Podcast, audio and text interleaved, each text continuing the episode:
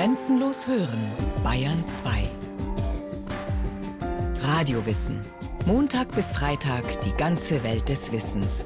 Kurz nach 9 Uhr und 15 Uhr.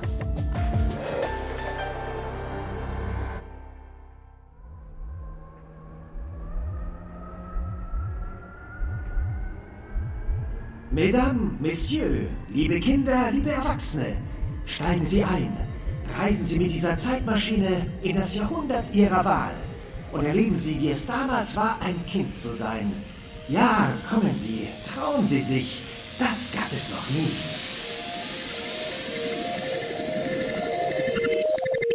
Wir schreiben das Jahr 1960. Die Welt steht noch unter dem Eindruck des Sputnik-Starts, des Satelliten, mit dem die Sowjetunion zu neuen Horizonten ins All aufbrach. Der erste Kosmonaut trainiert schon für den Weltraumflug. Die Amerikaner rüsten nach im Wettlauf um den schnellsten Weg in die Zukunft. In Frankreich präsentiert unterdessen ein Mann namens Philippe Ariès eine Zeitmaschine anderer Art. Ihr Äußeres ist unscheinbar. Ariès Zeitmaschine ist keine Kugel aus Aluminium, sondern ein Quader aus Papier, genannt Buch. Welche Zündkraft darin steckt, erkennt man nicht auf den ersten Blick. Auch deshalb, weil der Autor bei der Wahl des Titels nicht gerade Werbetalent beweist. L'enfant et la vie familiale sous l'Ancien Régime heißt das Werk. Zu Deutsch Das Kind und das Familienleben im 16. bis 18. Jahrhundert. Während die Raumfahrer das Rennen um die Zukunft austragen, reist Ayes mit seinem Buch in die Vergangenheit. Auch er ein Pionier, denn er wagt sich in ein Gebiet vor, in das noch kein Forscher seinen Fuß gesetzt hat, in die lange Geschichte der Kindheit. Warum hat noch niemand vor ihm diesen Schritt getan? Dazu müssen wir noch eine kleine Zeitreise machen, in Aries Jugend und die Geschichte der Geschichtsforschung. Auf der Reise begleitet uns die Historikerin Dr. Christiane Richard Elsner. Die Geschichte als ein wissenschaftliches Fach hat sich eigentlich in Deutschland entwickelt im 19. Jahrhundert. Also da waren die ersten theoretischen Grundlagen gelegt worden, um das systematisch anzugehen. Da war das Thema aber vor allem Politikgeschichte. Politikgeschichte, Ereignisgeschichte. Und jetzt können wir es mal so umschreiben, es waren vor allem die Taten großer Männer, die betrachtet worden sind. Hey! Philippe Ariès, geboren 1914, will Historiker werden. In seiner Jugend interessiert sich der Sohn überzeugter Monarchisten für die Könige des Mittelalters. Er studiert Geschichte und Geographie. Leider scheitert er an der staatlichen Prüfung für Geschichtswissenschaften, doch er lässt sich dadurch nicht verdrießen. Ihn interessiert an der Vergangenheit sowieso etwas anderes als die Taten großer Männer. Er möchte wissen, wie haben die Menschen in vergangenen Jahrhunderten gelebt? Was machte ihr soziales Umfeld aus? Und für diese Fragen ist Ayes zur richtigen Zeit am richtigen Ort. Denn in den 1920er Jahren kommen einige französische Historiker auf die Idee, sich die Nachbarwissenschaften Geographie und Soziologie für ihre Forschung zunutze zu machen. Sie wollen nicht Großtaten einzelner Helden beschreiben, sondern Strukturen ganzer Gesellschaften begreifen. Nicht historische Ereignisse aufzählen, sondern Entwicklungsprozesse verstehen. Sie entwickeln Methoden, erschließen ungewohnte Quellen. Ihr neuer Kurs heißt dementsprechend Nouvelle Histoire. Bekannt werden sie später als Annalschule, benannt nach dem Titel ihrer Zeitschrift. Sowas, das nennt man jetzt Sozialgeschichte, Wirtschaftsgeschichte, die also nicht den einzelnen Menschen mit Namen und so weiter mit äh, konkretem Hintergrund anguckt, sondern ganz viele verschiedene Menschen dann versucht, Statistiken zu bilden und daraus Ableitungen zu machen.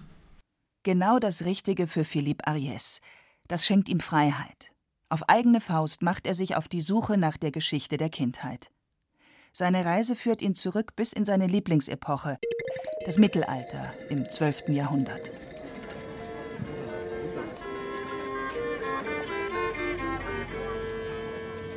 Von dort folgt er dem Zeitstrahl bis ins 19. Jahrhundert.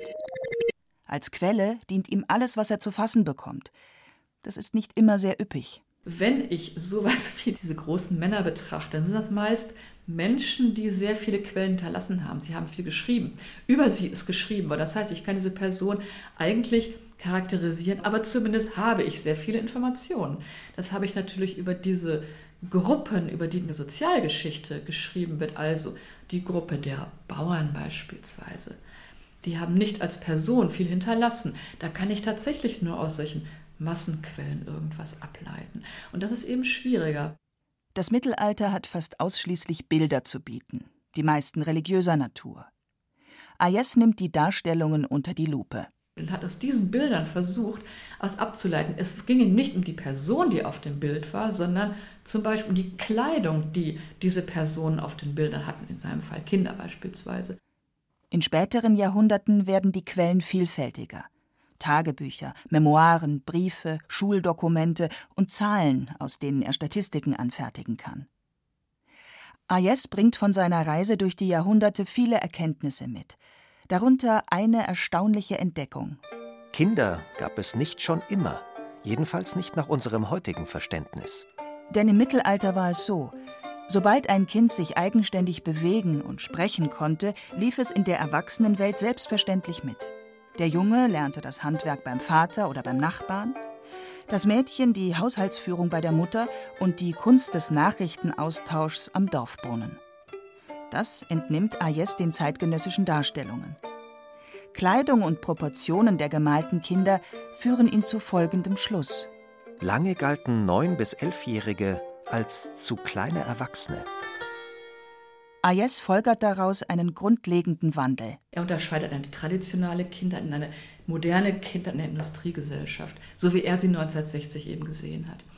Und er stellte eben fest, dass die Kindheit früher also diese traditionelle Kindheit, dass Kinder in der Zeit eigentlich reingewachsen sind in die Gesellschaft und dass sich das fundamental verändert hat im Vergleich zu heute.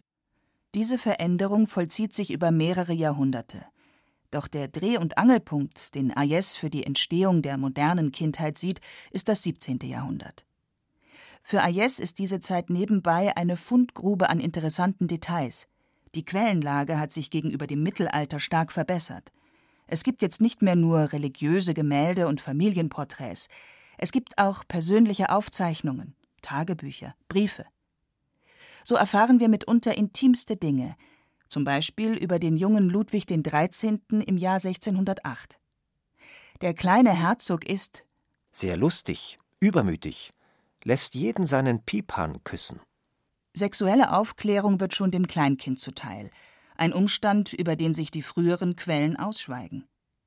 So darf der vierjährige Herzog auch mal bei seiner Gouvernante unter den Rock schlüpfen, um zu schauen, wie es dort aussieht. Wohlgemerkt, Unterhosen trägt man zu dieser Zeit noch nicht. Erst im späteren Verlauf des 17. Jahrhunderts wird die Sexualität Kindern gegenüber eindeutig zum Tabu. Die kindliche Unschuld ist nun ein schützenswertes Gut. Eine Beobachtung verstört Ayes die Gefühlskälte der Eltern gegenüber ihrem Nachwuchs. Daran ändert sich über die Jahrhunderte hinweg nichts. Kleine Kinder werden schon seit dem Mittelalter zwar spielerisch gehätschelt, solange sie niedlich sind, doch eine tiefe emotionale Bindung lassen die Eltern nicht aufkommen. Zu hoch ist die Kindersterblichkeit, zu groß der Schmerz, immer wieder jemanden zu verlieren, den man liebt. Also investiert man nicht in Liebe, schützt sich durch Distanz. Ab wann die Bindung zu Kindern zu wachsen beginnt, kann Ayes nicht genau benennen. Jedenfalls beginnt im 17. Jahrhundert der Ernst des Lebens für die Kleinen, wenn sie dem Hätschelalter entwachsen sind, mit sechs oder sieben Jahren. Ab dann heißt es, den Regeln der Erwachsenen zu folgen. Die Anweisungen kommen nun immer öfter von einem Menschen mit Kreide und Rohrstock, dem Lehrer. Noch etwas geschieht in dieser Zeit. Viele Schulen entstehen. Zunächst bieten in Frankreich sogenannte Collègues Lernplätze für Kinder aus armen Familien und gewähren bald immer mehr Kindern aus allen Schichten den Schulzugang. Die Klassen sind anfangs meist noch riesig, sie vereinen Schüler jeden Alters, darunter auch Erwachsene. Erst ab dem 17. Jahrhundert hat jeder Jahrgang seinen Lehrstoff und einen eigenen Klassenraum. Mit dem Ende des 18. Jahrhunderts bildet sich eine neue Gesellschaftsschicht heraus das Bürgertum. Bildung wird wichtig. In immer mehr Gegenden Mitteleuropas gilt die Schulpflicht. Das bedeutet aber auch, Für die Kinder und auch alle anderen spielt sich das Leben fast nur noch in geschlossenen Räumen ab, in der Schule, im Haus und in der Kleinfamilie. Nun ist es nur noch ein Katzensprung auf dem Zeitstrahl der Geschichte.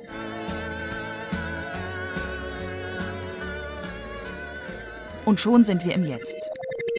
Das heißt zunächst einmal im Jahr 1960, dem Erscheinungsjahr des Buches. Kindheit heute bedeutet für Ayes das, was Kinder für die Zukunft mitbekommen, bekommen sie jetzt vor allen Dingen über die Schule mit. Über die Schule oder Kindergarten oder so. Oder auch über sowas wie Spielzeug, also extra etwas, was für Kinder gemacht worden ist. 18 Jahre lang genießen junge Menschen heute einen Sonderstatus, einen speziellen Schutz der Gesellschaft. Ungefähr ebenso lange werden sie auf das Leben danach vorbereitet, und zwar getrennt von den Erwachsenen.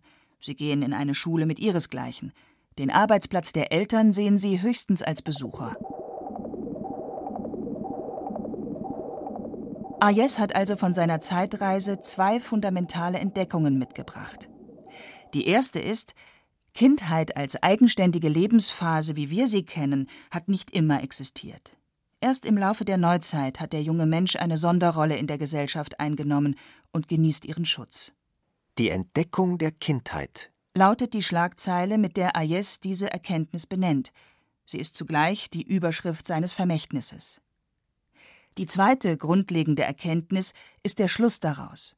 Die Geschichte der Kindheit ist eigentlich die Geschichte vieler Kindheiten, die im Laufe der Zeit aufeinander folgten. Helga Kelle, Professorin für Erziehungswissenschaften an der Universität Bielefeld, fasst es so zusammen.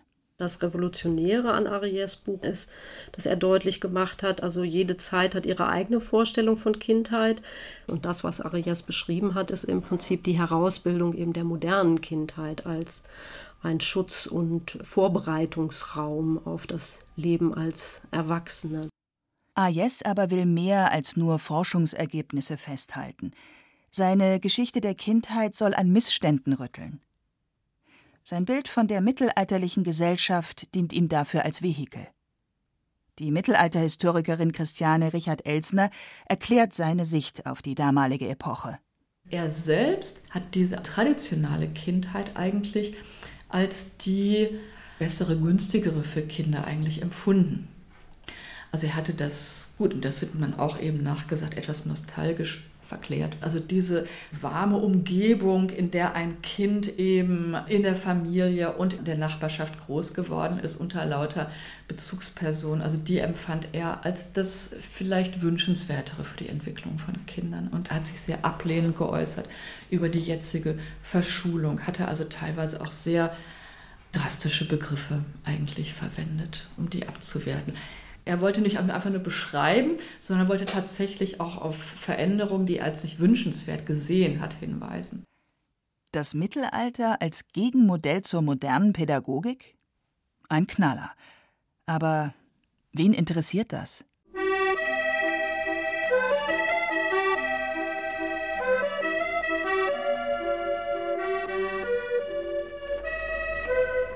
Als das Buch 1960 in Frankreich auf den Markt kommt, interessiert es nur wenige. Zwei Jahre später erscheint in den USA die englische Ausgabe. Der Titel ist nun schon griffiger, zugeschnitten auf ein internationales Publikum. Centuries of Childhood. Kindheit durch die Jahrhunderte. In Amerika trifft das Werk auf andere Bedingungen als in Ayes Heimat. In den USA steht die Psychoanalyse hoch im Kurs, die Erfindung Sigmund Freuds aus den 1890er Jahren. Bei der Psychoanalyse spielt die Kindheit eine zentrale Rolle, ein fruchtbarer Boden also für Ayes.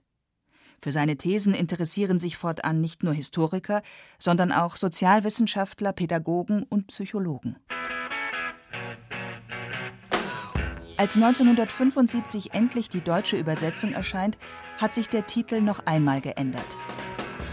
Geschichte der Kindheit diese allumfassende Wortwahl zeugt davon, dass sich das Interesse an der Kindheit und die Sichtweise darauf seit 1960 stark weiterentwickelt haben.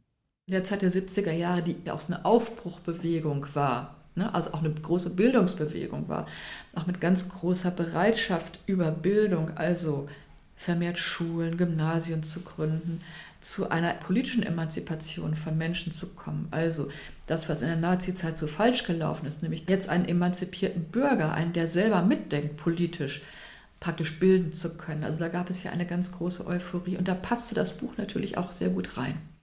Der Plan des Autors, Diskussionen anzustoßen, ist also aufgegangen. Viel mehr noch als erhofft. Professor Helga Kelle sieht das Buch als einen Meilenstein in der Forschungslandschaft.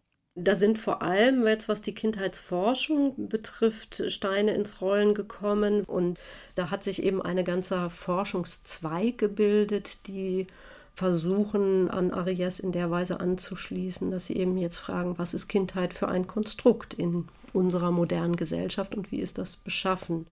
Auch die Historikerin Dr. Imke Behnken kam in den 70er Jahren in den Genuss des neuen Aufwinds in der Kindheitsforschung. Zusammen mit ihrem Mann konnte sie an der neu gegründeten Universität Siegen einen Forschungszweig nach eigenen Ideen aufbauen. Das Ergebnis? Das Archiv Kindheit, Jugend und Biografie, in dem heute zahlreiche Dokumente aus Kinderhand und Mund gesammelt sind.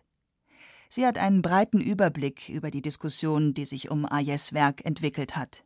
Ariès hat so den entscheidenden, großen und sehr radikalen Schritt gebracht und hat gesagt, Leute, Kindheit ist immer gesellschaftlich bedingt.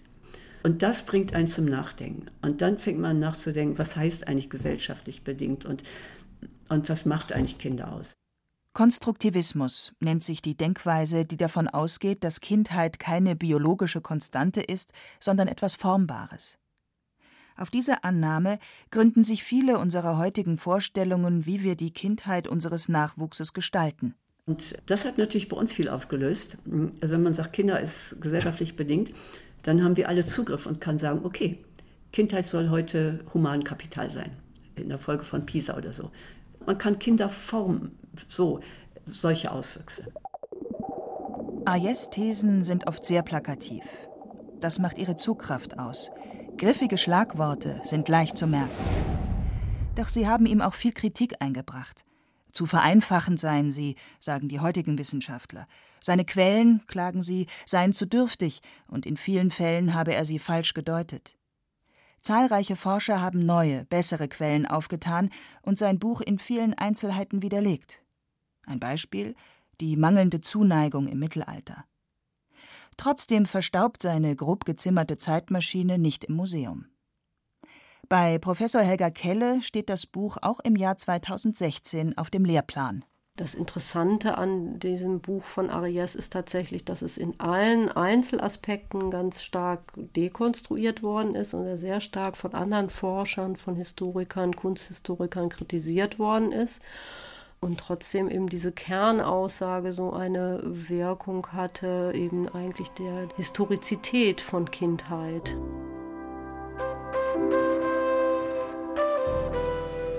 Die Bedeutung der Geschichte der Kindheit lässt sich auch ermessen, wenn man bedenkt, dass es in über 50 Jahren seit der Veröffentlichung nie wieder einen so großen Wurf zum Thema Kindheit gegeben hat, nie wieder ein so großer Bogen gespannt wurde über Inhalte und Jahrhunderte. Ariès hatte den Mut, sich freizumachen vom Korsett der vorgegebenen Handlungsweisen seiner Zunft. Er traute sich, Pionier zu sein auf der Reise in das Universum der Kindheitsgeschichte. Die Frage, wie groß sind die Themen und die Würfe, die da gemacht werden, hat ja auch immer damit zu tun, in welchen Strukturen entsteht Wissenschaft. Und wir haben eben eine so stark ausdifferenzierte Wissenschaftslandschaft. Es arbeiten so viele Personen wie nie zuvor, eben auch in der Wissenschaft, was eben genau diese Ausdifferenzierung dann auch bedeutet. Wissenschaftler arbeiten heute viel mehr als damals eingebunden in Gruppen, in Zugehörigkeiten zu bestimmten Denkschulen. Sie müssen vorsichtiger beschreiben und abwägen, wenn sie Fuß fassen wollen. Dr. Imke Behnken beobachtet eine Entwicklung von einer breiten, interdisziplinären Herangehensweise an eine Thematik hin zu einer verengenden Blickrichtung. Das ist ein Stress für junge Forscher heute. Also wir sind so ausdifferenziert, was methodische Herangehensweisen, was die Art von Quellen geht, quellenkritisch bis zum geht nicht mehr. Und in Deutschland überwiegen die Methodenworkshops. Wir mussten uns selber was überlegen, wie interpretieren wir das, aber wir hatten auch die Freiheit. Und das ist das, was für mich auch so die Qualität von Forschung und Wissenschaft ausmacht. Wenn man die Frage den Mittelpunkt stellt, nicht eine Methode oder nicht nur, ich bin Pädagoge, jetzt gucke ich nur pädagogisch oder so, sondern historisch zu gucken. Also man muss sich einarbeiten, klar, aber es lohnt sich, weil man plötzlich viel mehr versteht. Und das hat Arias gemacht. Und das beeindruckt mich auch immer wieder. Er ist in die Fülle gegangen. Dass sein Buch einmal solche Resonanz erfahren würde, dass es einmal den großen Stein der Kindheitsforschung ins Rollen bringen würde, all das konnte Philipp Ayes nicht an, als er es schrieb. Ayes, der sich selbst bescheiden als Sonntagshistoriker bezeichnete, setzte sich mit seiner Entdeckung der Kindheit ein Denkmal. Wenn man aber mit Erfolg nicht rechnen kann, wenn man jahrelang Kubikmeter von staubigem Sandboden nach verstreuten Goldklümpchen der Erkenntnis durchsiebt, was treibt einen an?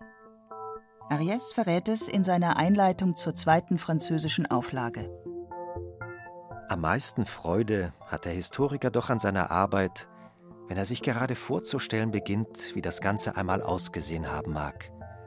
Wenn der Nebel, der die fernen Horizonte verhüllt, sich noch nicht ganz gelichtet hat, so dass er sie auch noch nicht allzu distanziert betrachtet und für ihre Lebendigkeit noch empfänglich ist.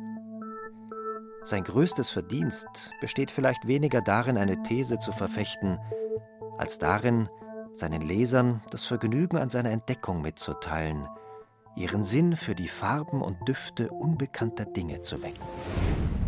Ene, mene, meck. Und du Das dürfte ihm gelungen sein.